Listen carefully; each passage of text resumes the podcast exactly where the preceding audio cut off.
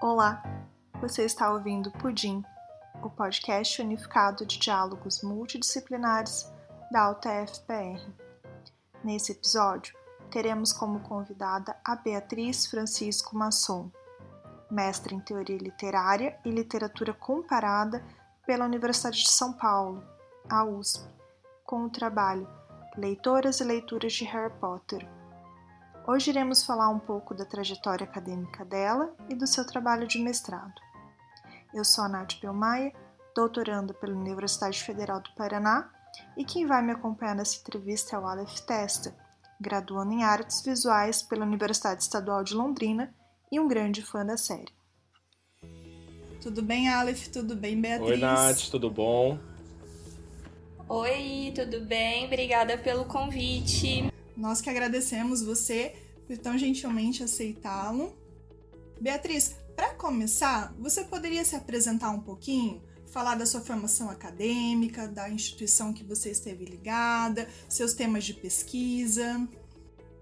Tá bom, vamos lá então. Então, eu sou a Beatriz, é, eu tenho 27 anos, eu sou professora da escola regular, né? Dou aula na rede privada de ensino, sou professora de literatura e de redação. E por conta disso sou formada em letras, sou graduada em letras, né? Tenho bacharel e licenciatura em letras português e inglês pela Universidade de São Paulo. E fiz o meu mestrado na área de teoria literária e literatura comparada também lá na Universidade de São Paulo. No mestrado, eu estudei como né, a estrutura narrativa de Harry Potter formou leitores.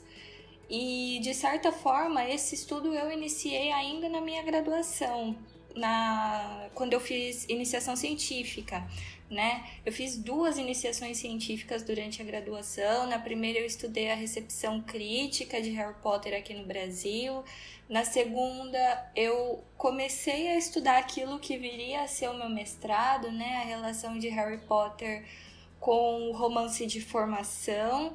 E, enfim, aí depois levei essas iniciações às últimas consequências, fazendo esse mestrado que originou cursos e várias outras coisas, e basicamente é isso. É muito interessante você ter mencionado, Beatriz. Eu acho que até nos leva à primeira pergunta que a gente gostaria de fazer para você, é, que é como que surgiu este interesse seu por Harry Potter, sabe? Qual foi o primeiro contato com, com o livro ou com os filmes? É, porque é uma coisa marcante, né, pra gente que, que gosta e tudo mais. Acho que para a maior parte das pessoas, marcou um momento né, da infância, da adolescência. Como que foi isso para você? Então, é... as pessoas normalmente, né, da, da, minha geração, eu acho que elas têm uma história relativamente parecida com a minha, assim. Eu cheguei a Harry Potter pelos filmes, eu não li os livros primeiro. Eu primeiro assisti aos filmes. Eu tinha em torno de 12 para 13 anos. É, passei na frente de uma videolocadora que ainda existiam videolocadoras naquela época. E eu me lembro de ter visto o pôster do Harry Potter e o Prisioneiro de Azkaban. E eu já falei isso também, não, não tenho mais vergonha de admitir. Eu comecei a gostar de Harry Potter porque eu achei o Daniel Radcliffe muito bonito. então, então foi assim que a história ai, começou. É, porque, enfim, me apaixonei pelo Daniel, fui ver os três primeiros filmes, aluguei as, as três fitas, né? Naquela época ainda não tinha DVD. Achei a história incrível. E aí depois eu migrei para os livros. É, eu já era uma leitora, assim, né? Eu já estava acostumada a ler livros grandes, sem ilustrações, é, desde muito mais nova. Então, é, eu devorei aqueles livros, assim, quando eu peguei para ler. E li de forma totalmente desordenada, porque é, eu cresci eu cresci numa cidade muito pequena aqui no interior de São Paulo a gente não tinha cultura de livraria mas tinha cultura de biblioteca e nem sempre né quando eu fui quando eu resolvi ler Harry Potter os livros eram muito populares claro que não estava tudo bonitinho organizado em ordem lá na biblioteca. Todo mundo já tinha pegado um ou outro volume, né? E eu comecei a ler pela, pela Câmara Secreta, pelo segundo livro.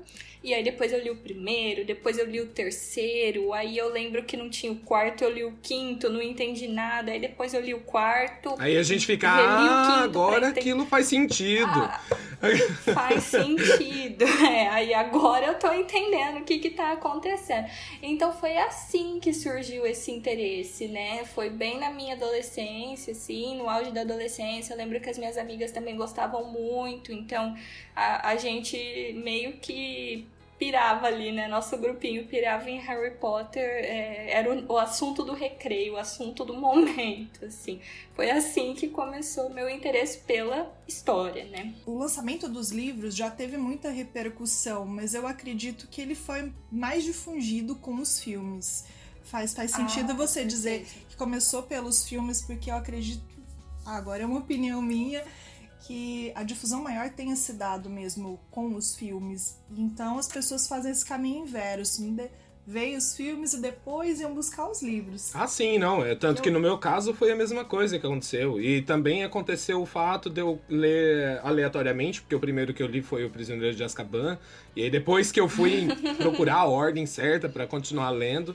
E realmente, eu acho que o filme a gente tem né, uma divulgação midiática muito maior acerca de produções hollywoodianas do que do que de livros, né, realmente. Acho que livro, principalmente ali, né, na, naquela passagem do, dos anos 90 para os anos 2000, né, o boom do cinema e os efeitos especiais, então acho que isso encantou visualmente, né, é, e eu acho que o que ajudou muito também é que aqui no Brasil, Harry Potter foi lançado um ano antes do filme da Pedra Filosofal ser lançado. Então foi quase que um lançamento simultâneo de livro e filme, sabe? É, então eu não sei assim, não, não posso afirmar categoricamente, né? Mas eu acho que pelo menos aqui no caso do Brasil, os filmes ajudaram muito, muito, muito a popularizar os livros por conta desse lançamento que foi quase simultâneo, né? Como surgiu a ideia de estudar Harry Potter em âmbito acadêmico? Então, é muito curioso porque assim, é, por mais esquisito que isso possa parecer, tá, gente? A ideia surgiu ainda na adolescência, não para estudar Harry Potter em âmbito acadêmico, mas para seguir uma carreira. Porque eu me lembro que uma das, assim, das primeiras coisas que me chamou a atenção quando eu peguei o livro para ler foi é, na segunda página, a tradução, Lia Wyler. Eu fiquei pensando, nossa, esse livro é um livro traduzido um tradutor é uma pessoa muito inteligente, ela facilita, né? Um tradutor facilita o acesso de, de livros de outras línguas para pessoas, né, do, do nosso país e tal. E eu comecei a achar a carreira de tradução incrível, assim, com 12 anos. E ali, com 12 para 13, eu falei: não, eu fazia inglês, quero ser tradutora, quero fazer, tradu fazer tradução é isso que eu quero ser quando crescer e de, assim de forma meio que indireta quando eu entrei na letras, né, na faculdade de letras, eu meio que fui regida por essa ideia que eu tive muito novinha, né, de sei lá, fazer tradução para poder traduzir Harry Potter. Era isso que eu tinha na cabeça naquela época, né? Como se os livros não fossem acabar antes de eu entrar na faculdade, né? Antes de eu me formar Não, mas quando a gente tá nessa fase, é tudo muito lindo, né? A gente não calcula essa questão temporal. Não. Nem um pouco. E aí, aí enfim, é, entrei na faculdade de letras, né, com essa ideia de fazer tradução. E durante o curso eu me desviei da, da ideia de fazer tradução, mas eu não esqueci que eu gostava muito de Harry Potter, né?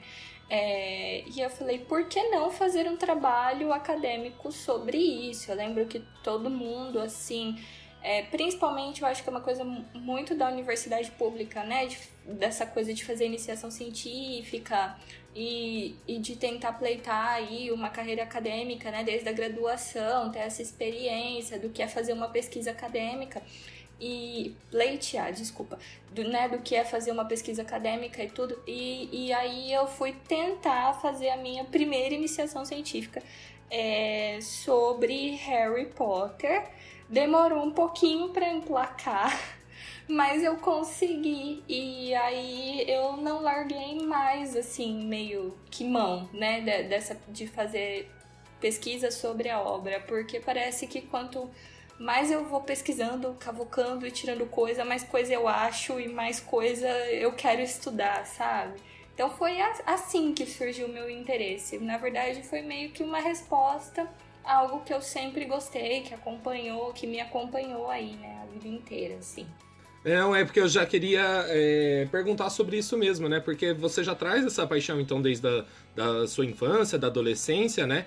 Mas e quando você chegou na academia e que você decidiu que você queria estudar sobre isso e que levou para esse lado, né?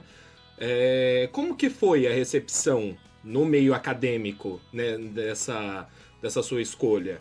Teve algum tipo de preconceito? Alguém alguém discriminou pelo fato de você estar tá abordando Harry Potter na, na academia? Então, assim, eu preciso dizer, e eu sempre reitero muito isso, eu nunca encontrei nenhuma barreira burocrática para fazer uma pesquisa sobre Harry Potter, sabe? Nunca. Então, tudo que a universidade podia me propiciar, de edital para abertura, né, de, de vaga de iniciação, edital para bolsista, eu fui bolsista no mestrado, né, o próprio edital do mestrado, eu nunca tive nenhum impedimento burocrático, mas eu costumo dizer que o que é muito complicado é, quando a gente decide estudar uma obra popular como Harry Potter não é nem é, li, não é lidar com a universidade em si, mas é lidar com o corredor, sabe? A famosa conversinha de corredor, assim. É, então, se a gente parar para olhar nesse sentido, eu ouvi assim é, bastante coisa discriminatória a respeito do que eu estava estudando. Ah, você, você quer estudar Harry Potter, mas isso não é literatura. Você é, não vai crescer nunca, fica estudando literatura de criança. E, e esse discurso, de certa forma, foi o que me levou a fazer a primeira iniciação científica, porque quando eu procurei o professor, que foi meu primeiro orientador, o professor Daniel Puglia, falei para ele, falei, olha, eu quero muito fazer uma iniciação científica sobre Harry Potter, mas eu não sei por onde começar, porque tudo que eu ouço é que Harry Potter não presta. E aí ele falou, por que que você não começa daí? E foi assim que, que, que eu é, me aprofundei um pouco na história, né? De tentar entender o que, que é uma literatura canônica, o que, que é literatura clássica, por que, que Harry Potter não é considerado uma literatura canônica, partindo assim dos valores, né, que circundam a literatura mais ou menos desde o século XVIII, né? Essa versão um pouco mais elitizada da literatura que é certa, né? De uma literatura destinada às crianças não ser considerada uma literatura que, sei lá, é, causa reflexão no leitor, é, que ela serve só para entreter, né? A literatura das massas, as massas não pensam.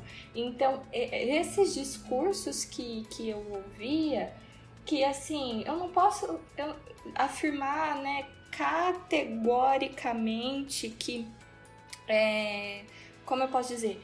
Que eles me impediram de fazer minha pesquisa. Eles não impediram. Tanto não impediram quanto deram origem à minha primeira pesquisa. O que é assim complicado é que a gente né, não lida muitas vezes tão bem com esses comentários, mas foram tantos que depois de um certo tempo eu só me acostumei com eles e eu acho que nessa altura, né, que eu me encontro assim agora em sentido de carreira e de tudo que, que essa pesquisa com Harry Potter me proporcionou dentro da universidade, é, eu acho que isso já mostrou para muita gente de que, olha, tem muita coisa ali que merece ser estudada e tem muita gente é, interessada né, em estudar uma obra do tipo. Sim, claro. Eu acho que até o fato de você abordar uma obra que é tão tão famosa, que teve uma repercussão tão grande, né? É, eu também não vejo motivos. Eu falo assim, particularmente, também por, por ser estudante de arte, eu vejo muito isso, né, no, meio acadêmico. Esse, esse mesmo preconceito pela, por essa temática que é considerada inf, é, literatura infanto-juvenil, ou algo assim, como se não tivesse nada, né, para tirar daquilo ali. E sempre tem, sempre tem, né?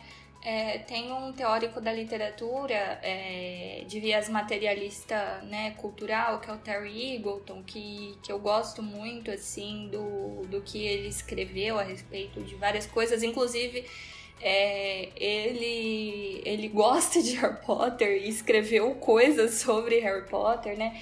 Mas ele fala que a literatura, assim como a arte, a cultura como um todo, né? É, a literatura ela é ferramenta ideológica e quando a gente entende um pouco, né, que por ser ferramenta ideológica, a literatura ela quer a boa literatura, ela quer disseminar valores, né, considerados dominantes, é, entre muitas aspas, tá bom, gente? Dominantes e, portanto, corretos dentro de uma determinada sociedade, a gente entende porque livros como Harry Potter são considerados uma péssima literatura, né? Então, é, esse cara, ele, ele é, um, é, uma pessoa, assim, que eu acho que merece ser amplamente divulgada nos estudos literários e de humanidades, porque ele tem uma visão bastante interessante sobre arte, cultura, literatura, e eu não podia deixar de mencionar. E a gente vai voltar nessa pergunta também depois para falar um pouquinho mais sobre essa, essa concepção de uma literatura que é digna ou não de, de ser estudada. Mas, Beatriz, do, do que você falou, você fez duas iniciações científicas. Isso. As duas. Duas. As duas tiveram relação com o Harry Potter? As duas tiveram. Na primeira, eu estudei a recepção crítica de Harry Potter aqui no nosso país. Então, eu peguei tudo o que a crítica às vezes literária, às vezes a crítica de jornal, né, a crítica que vinha vinculada na imprensa mesmo, escreveu no período de 2000 a 2007, né, que foi quando os sete livros foram lançados aqui, para ver o que que essa crítica falava a respeito desses livros, né, que valores estavam embutidos ali naquela crítica e como esses valores de certa forma dialogavam com essa questão né, da literatura ser ideológica. E na segunda, é, que foi a sementinha assim para o meu mestrado, eu, eu, eu, estudei a recepção crítica, mas eu sempre quis estudar o texto de Harry Potter, né? Então aí eu parti para o que eu chamo de análise literária hardcore, é, vendo as semelhanças assim da, de alguns pontos ali do texto literário com o romance de formação que foi algo que eu desenvolvi muito mais no mestrado, né, fazendo aí até uma comparação no mestrado da formação do protagonista com a formação do leitor. Mas as duas foram assim, sobre Harry Potter. Só para fechar essa essa pergunta que o que a gente fez sobre o que a gente fez anteriormente sobre a recepção da, da sua pesquisa em âmbito acadêmico. Você comentou que houveram sim comentários né, negativos de pessoas dentro da academia dizendo para você, ah, isso não é literatura. Esses comentários eram que eram de professores ou eram apenas de colegas? Principalmente de colegas, viu? De professor eu nunca ouvi nada diretamente, não. Sabe? Nunca. Assim, mas de colega eu ouvi bastante. É bom. Se os professores, que são aqueles que estão nos formando né, não tiveram nenhum comentário contra, quer dizer que a pesquisa tinha tudo para dar certo como deu, com certeza. É, é, assim, não tiveram nenhum. Como que eu posso dizer? Não, eles não fizeram nenhum comentário contra, mas a gente é, também não fizeram nenhum comentário a favor, vamos dizer assim, sabe? Era mais neutro nesse sentido. Então, o primeiro professor que eu ouvi fazendo comentário a favor, eu falei: não, é você, vamos lá, vamos conversar. Às vezes, essa neutralidade tem muito a ver com o fato desses professores não conhecer a obra. Até porque você fala na sua obra mesmo, né, sobre esse acompanhamento que tem do crescimento, do desenvolvimento dos personagens, né, em relação às pessoas que cresceram juntos, acompanhando.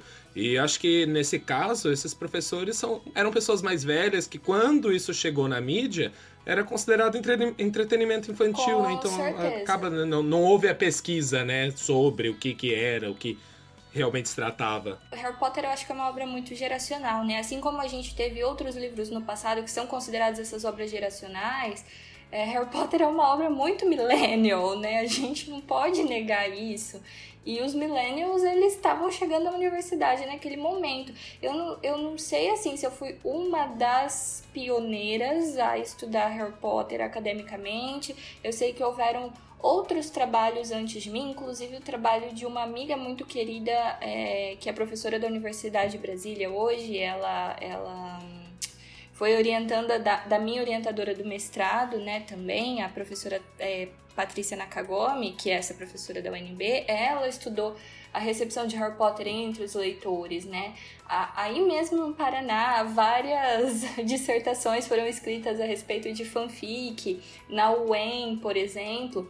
É, mas, enfim, de alguma forma aí, é, meu trabalho acabou tendo alguma visibilidade, né? Agora passando então para um outro para um outro tópico depois sobre o seu trabalho, a gente vai comentar mais a fundo. Mas você foi autora, Beatriz, do projeto Clube do Livro Harry Potter. Você poderia contar um pouquinho como é que surgiu esse projeto, o que era, como funcionava, quem fazia parte dele?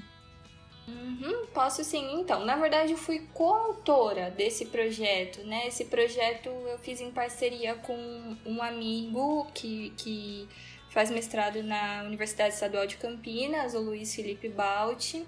A gente tinha vontade de, de fazer mediação de um clube do livro não sabia direito por onde começar e aí, enfim, Harry Potter estava ali na nossa frente, eu gostava muito, já estudava, né, há bastante tempo, ele era um fã dos livros. Então aí a gente foi levar nossas propostas aí para alguns lugares e esse clube foi muito bem acolhido pela livraria da Vila, é, lá em São Paulo, na na loja que tem na, na Vila Madalena. E esse projeto ele durou sete meses, durante 2018, é, começou em março e terminou em outubro, é isso? Março, abril, maio, junho, julho, agosto, setembro, outubro, isso mesmo. Ele começou em março, terminou em outubro e ele era um clube do livro aberto a todas as idades a todas as pessoas. Prova disso é que a gente tinha, assim, a cada reunião é, crianças, jovens adultos, adolescentes, adultos mais maduros. É, foi um projeto muito legal que, que enfim, é, a gente recolheu frutos muito bons, assim, sabe? Que de certa forma ali também me, me serviu de, de baliza para eu ver se o que eu estava pensando a respeito de Harry Potter na minha pesquisa se fazia sentido para o leitor empírico, né, que é o leitor da vida real, né, o leitor não acadêmico. Então eu consegui ter esse diálogo, sabe, já em 2018 é, da minha pesquisa com o público leitor, com os fãs. E foi um projeto incrível que durou esse durante 2018 apenas, né? E, mas nunca desisti de voltar a ter um clube do livro de Harry Potter, tanto é que tem o outro que começou este ano à distância. É, eu faço a mediação junto com outro amigo nesse momento, o Bruno Tavares, mas é um clube do livro que se chama Sessão Reservada, em homenagem a Hermione e suas buscas intermináveis na sessão reservada da Biblioteca de Hogwarts. Muito bom. E a gente faz essa leitura aí, é, começamos em setembro. É, e vamos até. No, no ano letivo, dia primeiro? Dia primeiro, vamos até ano ah. que vem. Foi muito simbólico. Nossa última reunião aconteceu no Dia das Bruxas, enfim, incrível. Que também em Hogwarts é uma data muito comemorada também, né? O Dia das Bruxas. O, sempre o salão enfeitado e a festa de, do aniversário de morte do Nick quase sem cabeça. Sempre tem alguma é. coisa que estraga o Dia das Bruxas em Hogwarts, infelizmente. Não sei se vocês já repararam Sim. nisso, né? Ou, ou é alguém que é petrificado, ou um trasgo entra na escola, enfim. Duas coisas são amaldiçoadas em Hogwarts: o Dia das Bruxas e o cargo de professor de defesa contra a arte das trevas. Falou tudo. Com esse clube, você acha que tem aquele sentimento nostálgico? Porque assim, você tinha falado que na escola, né, era o assunto Nossa. que você conversava, que tinha o seu grupinho e tudo mais, e aí de repente tem um clube onde você vai falar sobre isso, não tem uma carga nostálgica em cima disso também, Nossa, não tem? tem demais, tem demais, assim, é, no de 2018 já tinha essa carga nostálgica, principalmente por é, é, ter muita gente assim, meio que, que da minha idade, né? Da idade do Luiz. Então a gente cresceu é, com, a, com aquela expectativa de esperar por livros do Harry Potter, que é uma coisa que a geração de hoje nunca vai entender o que, que era essa espera, né? Essa angústia, assim, as traduções ilegais do Orkut, ninguém. As pessoas que leem Harry Potter hoje em dia, elas, eu acho que elas não, não, nunca vão saber o que é isso. É, mas nesse de 2020, agora, eu acho que a experiência está sendo ainda mais nostálgica, porque como o clube está acontecendo à distância, é, e a gente tem um grupo no Telegram, é, eu tenho mais ou menos 300 membros nesse grupo, assim. A gente está em diálogo quase que ali todo dia, e as pessoas estão nas suas casas, então vira e mexe, alguém manda uma foto do item de colecionador, da camiseta que comprou em 2005, de quando comprou o primeiro livro. Então, assim, a, a, é, a gente vê que. Sabe aquela frase do Dumbledore? Embora a gente venha de lugares diferentes, nossos corações batem como um só. É meio isso, assim, sabe? São pessoas de é, idades diferentes, de lugares diferentes, mas compartilhando uma experiência em comum, assim, uma experiência conjunta, que embora a gente não, sei lá, não tivesse conhecido quando criança, quando adolescente, a gente vê que os caminhos da, da experiência, assim, foram relativamente parecidos. Então, ir na locadora, pedir pôster de filme, passar essa vergonha, sabe? É, fazer uma primeira viagem, né? Guardar dinheiro para fazer uma primeira viagem para ir num lugar muito querido relacionado a Harry Potter. Enfim. É... Ir, ir de fantasia na pré-estreia ou na estreia. na pré-estreia, assistir filme à meia-noite, guardar até hoje o ingresso do Harry Potter e o Enigma do Príncipe, sessão da meia-noite, sabe? Então são experiências compartilhadas que eu acho que ajuda muito nessa questão da nostalgia e eu sou uma pessoa que amo essas coisinhas nostálgicas, então eu fico muito realizada, assim, sabe, de poder ter tido é, essas duas experiências, estar tendo essas duas experiências com, com o clube de leitura. Beatriz, você, você disse que esse clube ele está funcionando de forma online. Uhum. E ele está aberto para receber novas pessoas? Ele está sempre aberto para receber novas pessoas, sempre, sempre, sempre. É, posso explicar a dinâmica? Claro, você pudesse deixar algum contato, caso alguém que esteja ouvindo queira se interesse claro. em entrar. Então, eu tenho um Instagram voltado só para Harry Potter, que é o arroba BiaLendoHarry. É, nesse Instagram é, tem um link para que a pessoa entre no grupo do Clube do Livro no Telegram. É, e aí lá no Telegram a gente tem as nossas regras, né, de respeito ao próximo e etc. Mas a dinâmica do grupo funciona da seguinte forma: é, como a gente tem tanto leitores que estão relendo quanto aqueles que estão fazendo uma primeira experiência de leitura, todos estão vetados de falar spoilers até a grande reunião de discussão. Muito bom. Regra do grupo, sem spoilers. Sem spoilers.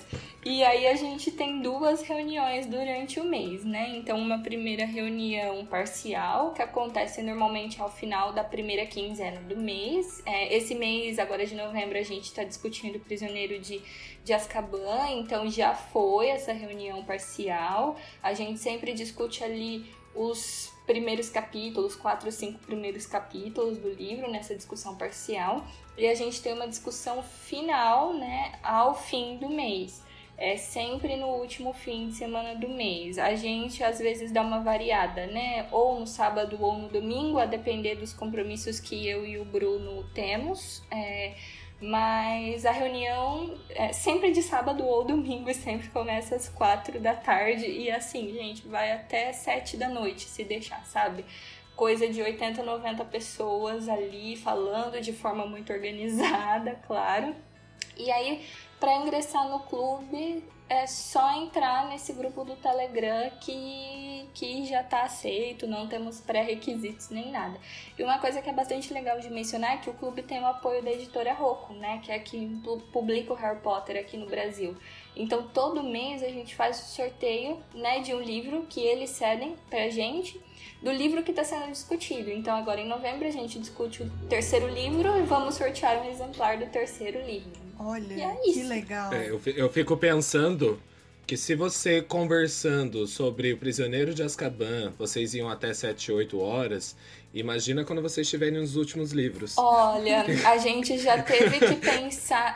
Eu, não precisa nem chegar nos últimos livros. Quando os livros mudam de tamanho, a gente já tá tendo que pensar aí no. Ah, é no quarto livro, né? Já tem essa diferença. Então, e calhou de ser o encontro de dezembro, né? Que o fim do ano de todo mundo é meio conturbado. Então a gente já fez assim a orientação da quantidade de páginas para se ler. O Prisioneiro de Azkaban desde. Oh, desculpa, o Cálice de Fogo desde agora de novembro. Né, para dar tempo das pessoas terminarem até a nossa reunião É, porque de o, o Cálice de Fogo, né, você chega na página 100 e você ainda tá na Copa. Sim, não, não tem. É isso. então, assim, é muito longo. É muito longo, é um salto, né? E pra quem não tá acostumado a ler livros tão longos, então é, eu, a gente vai ter assim, talvez que destrinchar a reunião em duas partes, quando o livro for muito grande, jamais saberemos. Vamos ter que sentar e planejar aí essas próximas reuniões. Não, mas muito bacana a iniciativa, Beatriz. A gente vai deixar depois na descrição do episódio esses contatos, o, o seu Insta, o do Telegram, para quem também quiser participar. Acho que vai ser bem interessante, principalmente para os fãs do Harry Potter. Com certeza. Beatriz, é, assim, até agora do que a gente conversou, você falou então que você fez duas iniciações científicas, é, mais essa dissertação né, do seu mestrado e o Clube do Livro. Tirando isso, você tá ligado ou participou de algum outro projeto acadêmico ligado à análise do Harry Potter? Os meus cursos, é... é, o curso Harry Potter Caminhos Interpretativos, né, que teve a primeira edição em 2018 e que teve uma segunda edição em 2019 e que esse ano, a convite da própria USP, a gente fez uma terceira edição no formato online. É importante dizer que cada edição foi diferente uma da outra, tá, gente? Não foi conteúdo repetido, assim. E, enfim, ministrei esses cursos. Vou ministrar outro curso livre agora, em dezembro, no fim do ano, em uma faculdade de São Paulo é, chamada FESP é, vivo é, antes assim né da, da pandemia acontecer inclusive a última vez que eu viajei esse ano foi para fazer um evento de Harry Potter em fevereiro então é, participei, sempre participo de palestra, de mesa redonda em biblioteca, em faculdade, é, tudo relacionado não só à minha pesquisa, mas também né, ao, ao mundo, ao universo mágico de Harry Potter. E por enquanto é só, né? Assim. E ainda acho que é, é bastante coisa. Vamos ver se ano que vem eu volto para a universidade para fazer meu doutorado. Tomara, a gente vai torcer para isso. Beatriz, você comentou do desse curso que você já deu algumas edições pela Universidade Estadual de São Paulo, a USP, o Harry Potter Caminhos Interpretativos.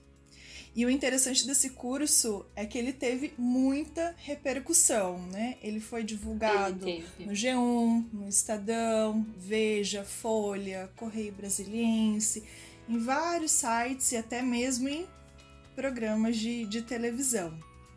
Uhum. E você conta até mesmo no seu trabalho que houveram reações das pessoas tanto negativas quanto, quanto positivas, somente das pessoas ficarem sabendo da existência desse curso. Sobretudo aquilo que você já estava falando um pouquinho antes, de uma literatura considerada literatura com L maiúsculo, ou então uma literatura que é digna, se contrapondo a outras, né? Que não são dignas de ser estudada. Você poderia comentar um pouquinho sobre então essas reações das pessoas ao saberem da existência do Harry Potter caminhos interpretativos?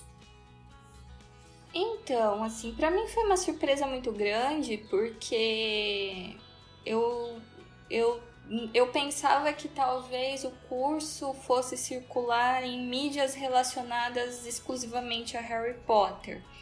Mas aí não foi, né? Foi, foi para todos esses outros lugares. Esse primeiro curso, gente, ele foi dado em 2018 e ele foi parte da minha pesquisa do mestrado, né? Assim, eu não dei um curso de Harry Potter só porque eu achava que Harry Potter era muito legal, mas eu precisava recolher dados para uma pesquisa de campo que eu estava fazendo no mestrado, eu precisava de leitores empíricos, então como reunir esses leitores, né? Oferecendo um curso de extensão que é uma prática comum na universidade, né, para aproximar a comunidade externa da universidade e também para ajudar aí na, na divulgação da pesquisa, né, na, e, e na prática docente mesmo dos pós-graduandos. E então esse curso ele veio por uma necessidade, mas ele veio uma necessidade num ano político muito complicado. É muito importante reiterar isso, né? 2018 foi o ano de eleições presidenciais e o país estava assim totalmente dividido muito dividido. E essa divisão, né, ideológica, esses polos assim para onde as pessoas foram em 2018, ele, eles acabaram se refletindo em outras áreas para, né, além da questão eleitoral. E eu acho que o, a reação ao meu curso, né, ao curso que eu, que eu ministrei na USP, ele ela tem um pouco a ver com essa questão, né? De politicamente já estarmos muito divididos. Logo tivemos opiniões bastante ou muito, muito boas ou muito, muito ruins, assim. É, e as, os comentários positivos, claro, que me deixaram completamente, assim, feliz, porque é, eu via que a minha pesquisa fazia sentido, sabe? Não era só uma questão de defender Harry Potter como uma boa literatura, mas da própria utilidade da pesquisa mesmo, né? Será que a minha pesquisa ela vai ficar restrita apenas à universidade? Será que a minha pesquisa consegue dialogar com a sociedade? Porque, poxa, a sociedade é muito importante para minha pesquisa. Eu estudo os leitores, né? Estudei os leitores, a sociedade ajudou a financiar a minha pesquisa, então fazia muito sentido assim para mim que, que a pesquisa conseguisse dialogar. E esses comentários positivos me mostraram isso de alguma forma.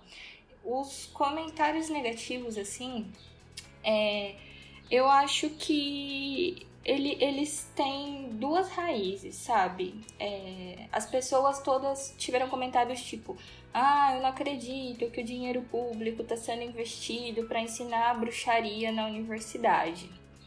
Um, que, assim, grande parte dos comentários negativos eles tiveram essa mesma raiz, esse mesmo cerne, né? E, e esse, esse, tipo de comentário mostra para mim duas coisas. Não sei se vocês conseguem perceber isso também, né? Mas eu acho que existe um desconhecimento muito grande sobre o que, que é Harry Potter e qual é o impacto de Harry Potter a nível social, né? E literário. E existe também um desconhecimento muito grande do que é feito dentro da universidade pública.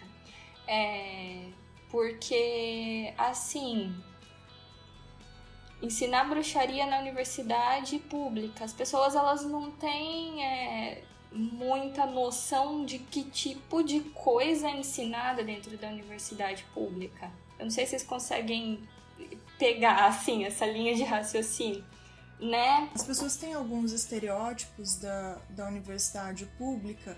Ah, ah, os alunos só vão, principalmente alunos de humanas, só vão para a universidade para fumar maconha, ah, só vão para a universidade para fazer orgia. Então, uhum. É um bando de vagabundos. Um bando de vagabundos, é isso. E, e, e, e assim, estamos dentro de, de universidades públicas, né? E, e, a gente sabe que não é assim que a coisa funciona. E, também tem um desconhecimento, como vocês mesmos disseram, né? Muito grande a respeito do que é pesquisado dentro da área das humanas. Imagina, eu acho assim que se essas pessoas se propusessem a ler o que eu escrevi na minha dissertação, Aqui eu não tô nem falando do valor literário que Harry Potter tem e tem muito. Eu acho que assim, já passamos da fase de defender Harry Potter como literatura. É literatura e, e as pessoas que lidem com isso. Mas não tem não discussão. Tem discussão, mas assim, é... e o impacto é, que uma obra como essa causou no Brasil, que é um país de não leitores. Ninguém pensa nisso com pessoas de diferentes idades e de diferentes classes sociais, sabe? E de diferentes regiões. É, isso, infelizmente, eu não consegui quantificar em dado na minha pesquisa, porque eu restringi a minha pesquisa é, qualitativa às pessoas que participaram do curso, as pessoas todas eram ali de São Paulo. Mas nesse meio tempo eu consegui ter contato com muita gente de fora e a gente vê assim que Harry Potter não, não conversa apenas com a pessoa ali, né, classe média, que tem poder aquisitivo para comprar um livro. Não, Harry Potter conversa com as crianças que moram em comunidade, que frequentam escola e que de alguma forma encontraram na série é, um acalento, né, uma identificação, uma projeção ali de alguma forma. E não só pessoas do passado, né? Eu mesmo tenho alunos de 11, 12 anos que eles são fãs da série. Sim. Eles, eles adoram. Eu cheguei em sala de aula no começo do ano, antes de entrarmos de quarentena, e tinha um Relíquias da Morte desenhado no quadro, sabe? Então, assim, é, é um alcance que tá indo além, né? Da, da geração que. Com acho certeza. que pode até ser comparado com. Talvez. É, o que foi Star Wars pra. para- Você falou que o Harry Potter é dos Millennials, então o que foi o Star Wars para os Boomers? Isso, é, eu acho que é tipo isso, sabe? É, e é, é- é uma obra temporal e eu acho que as pessoas elas não, não entendem essa, essa, esse grande serviço que Harry Potter fez para leitura não só no Brasil, mas no mundo, mas puxando a sardinha para o nosso lado. A leitura aqui é, é instrumento de elite, a gente sabe disso, sabe? E, e Harry Potter aí de alguma forma conseguiu quebrar vários muros, várias paredes, então é, esses comentários negativos, como todo tipo de preconceito e de comentário negativo, sempre parte é, da questão do desconhecimento né, a respeito, no caso aqui, do que é Harry Potter, qual o impacto de Harry Potter e do que é pesquisado na universidade pública. E aí, para esses comentários negativos, eu acho que eu não poderia ter dado uma resposta melhor fazendo o que eu fiz, uma pesquisa mostrando, enfim, é, que é tudo o contrário daquilo que essas pessoas né, acreditam, que essas pessoas acham. Eu vejo a coisa meio por aí. É, você, havia mencionado sobre as questões políticas, você até falou né, sobre a eleição de 2018. Você diria que o ministério caiu? ou que são tempos sombrios em Hogwarts? Eu acho assim. Agora, você fala, agora em 2020, Bom, acho que é a partir da eleição, né? Ent- Então, é, é, o mini... Ah, tá. A partir da eleição, é. O ministério caiu, são tempos, tempos sombrios, não tem como negar. Temos aí alguns comerciais da morte espalhados por Brasília e outros lugares. Mas, mas eu acho que as eleições de 2020 já prenunciam que temos esperança aí, vai. Pra 2022, talvez. Não, não sei aí onde vocês estão, mas aqui onde eu tô, é, pelo menos tem um prenúncio de que talvez é, a gente vença o embate. Se a gente for se basear pela Macusa, né? Ai, gente, de Deus, é difícil, hein? É complicado, complicado demais. Mas eu lembro que, que em 2018, é, com esse curso rolando, é, as pessoas elas repetiam muito essa frase, né? São tempos sombrios, não tem como negar. Bem isso. Eu acho que esse, esse curso, Beatriz, e assim como outras atividades de extensão, como é o caso desse podcast, ele está ligado a um projeto de extensão, são, são atividades que são importantes e cada vez mais necessárias para que a gente consiga estabelecer algum tipo de diálogo da universidade com a sociedade, de alguma forma, para eles Ah, entenderem um Com pouco certeza. que pesquisa, que pesquisas são essas que estão sendo produzidas dentro da academia, para aí sim eles conseguirem entender qual é a importância disso e evitar esse, esse tipo de recepção né, das, nossas, das nossas pesquisas. As pessoas precisam entender o que é feito. Ah, com certeza, né? E eu acho que também é é uma. Eu também tenho uma certa questão, assim, que a universidade pública ela também se coloca num certo pedestal. Eu não sei se vocês concordam, assim, comigo, né? Eu não sei como que é a Falta, situação. falta diálogo com a sociedade. Falta muito diálogo, muito, muito, muito. Então eu acho que assim alternativas como a extensão são excelentes para fazer a ponte, né? É muito importante que a gente construa pontes e não muros, olha só. Com certeza. Vocês acabaram de escutar a primeira parte da entrevista com Beatriz Masson Francisco. A segunda e última parte encontra-se no próximo episódio.